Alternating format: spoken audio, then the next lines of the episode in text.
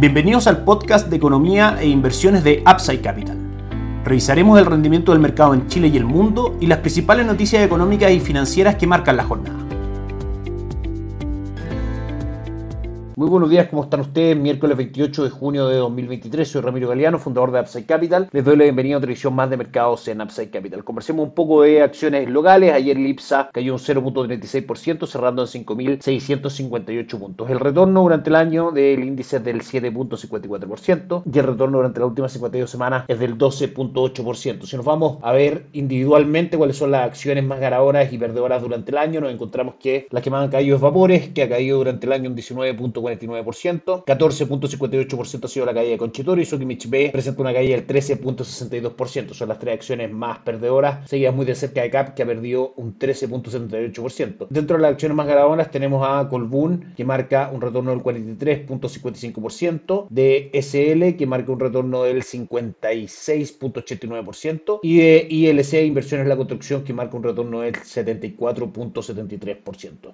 Nuestra recomendación de inversión respecto a acciones locales, fondo de Itaú, Itaú Toesca Chile Equities, que marca durante el año un retorno de un 4.19% y durante los últimos 12 meses de un 19.71%, superando como es costumbre en este fondo el retorno del índice que como decíamos está en el 12.8% en ese periodo de retorno. El dólar ayer cerró en 798 cayendo fuerte 8 pesos y medio en línea con el buen comportamiento de los mercados bursátiles alrededor del mundo, cifras que vamos a pasar a revisar en un segundo más. En este momento el dólar cotiza en nuestras pantallas en 830 con poca volatilidad respecto al cierre del el día de ayer en un canal relativamente lateral. Por la parte superior los techos de resistencia están en 813, 818 y 824. Por la parte inferior están en 791, 784 y 778. Por supuesto, los movimientos dependerán de, a su vez, los movimientos de los principales drivers respecto al dólar peso. Rápidamente sabemos que el dólar index, el dólar en el mundo en general, debiese tender a caer, dado que el ciclo de alza de tasas por parte de la Reserva Federal está próximo a terminarse. Independiente que queden un par de alzas más anunciadas por la Reserva Federal es un proceso, como decíamos, que debiese terminar relativamente pronto. El cobre,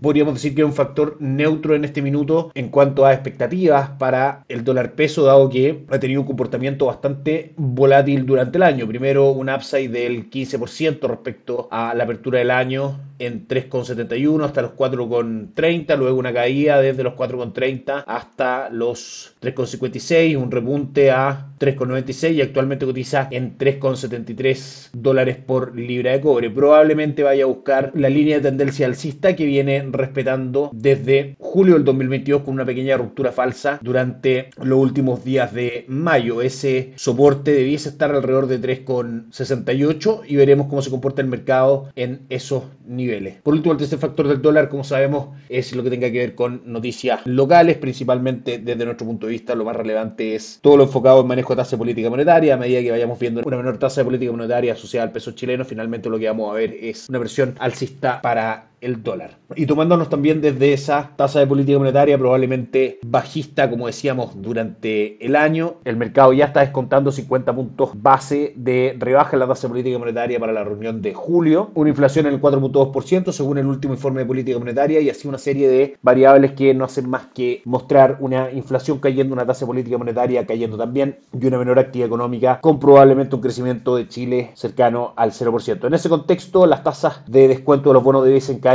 las cuales se mueven a la inversa del valor de mercado de los bonos, es decir, debiésemos tener una upside interesante en fondos mutuos de renta fija local que forman parte de nuestra recomendación de inversión. En el caso de Itaú, para posiciones de seis meses en adelante, nuestra base es Itaú Dinámico que mantiene un retorno durante el año del 4.21% y durante 2022 un retorno del 12% superando algo que fue el retorno de depósito a plazo, que en todo este contexto debiesen tener un decrecimiento en los intereses generados, al igual que los fondos money market. Para operaciones más cortas, Itaú Performance, fondo money market con un retorno del 5.02% en lo que va del año. Por parte de Principal, las carteras de conservación de capital de 6, 18 y 36 meses plazo que marcan un retorno al día de hoy del 4.92 y 4.44%. Es parte de nuestra recomendación de inversión. Por último, como decíamos, el cobre hoy día cae un 1.27% y el mercado local tiene al IPSA cayendo un 0.33%, la acción que más cae es Sokimich que cae un 1.91%, Molplaza que cae un 0.83% y en el Chile que cae un 0.49%. Si nos vamos a Wall Street, ayer los tres principales índices bursátiles tuvieron una buena jornada, Dow Jones subió un 0.63%, S&P 500 un 1.15% y el Nasdaq un 1.65%. En ese sentido, S&P 500 mantiene un retorno durante el año del 13.79% y la renta fija, en general, dependiendo del fondo que uno evalúe, retornos entre el 4 y el 6%. Nos referimos, por supuesto, a renta fija del mercado estadounidense. Forma parte de nuestra recomendación de inversión a través del Fondo Renta Dinámica Global de Itaú con cobertura de tipo de cambio que mantiene retornos durante el año del 4.76%. Itaú Income, lo mismo, pero denominado en dólares, un retorno del 2.92% en lo que va del año. De esa manera, por la parte de renta variable, las carteras de plataforma Allfans de Perchin también mantienen un excelente retorno durante el año en los perfiles más arriesgados, marcando un 7.83% y en el perfil arriesgado un 6.19% en lo que va del año. Respecto a noticias macroeconómicas, se está desarrollando el foro sobre banca central del Banco Central Europeo, donde por supuesto participa Jerome Powell, el presidente de la Reserva Federal. Sus declaraciones muestran que la Fed está abierta a dos alzas consecutivas de tasas de interés en las próximas reuniones. En esta instancia, el banquero central de Estados Unidos reconoció que aún existen presiones sobre la inflación que han complicado el descenso al objetivo del 2%, principalmente por la fortaleza del mercado laboral, del mercado laboral y de los salarios, que está impulsando el gasto, los ingresos y la demanda. Eso quiere decir que la Reserva Federal estará pendiente de cifras macroeconómicas por debajo de lo que el mercado espera para tener fundamentos respecto al enfriamiento de la economía de Estados Unidos que realmente se esté dando y con eso disminuyan las presiones inflacionarias. Por ahora el mercado descuenta con un 84% de posibilidades la opción de que en julio la Reserva Federal aumente 25 puntos base, llevando la tasa al 5.5%. Todo esto coincide con la postura mostrada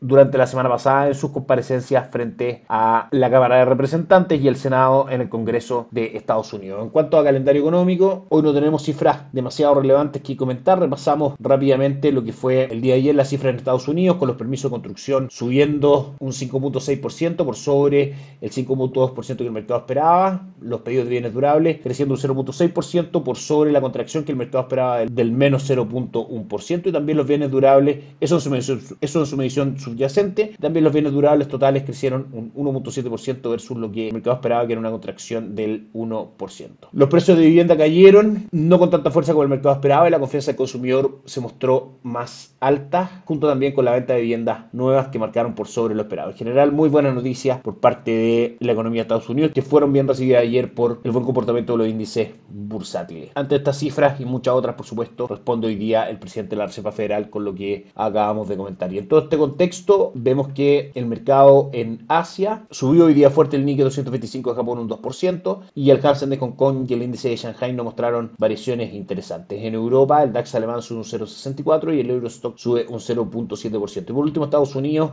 el día de hoy corrige luego de una muy buena jornada, como decíamos el día de ayer. Dow Jones cae un 0,45, S&P 500 cae un 0,3 y Nasdaq cae un 0,12%. Eso es todo por hoy. Que estén muy bien, tengan un excelente día. Nos encontramos mañana. Chao, chao. Gracias por escuchar el podcast de Economía e Inversiones de Upside Te invitamos a visitar nuestro sitio web www.upsidecap.cl y contactarnos para brindarte una asesoría objetiva, sin sesgo y con una mirada global para tus inversiones.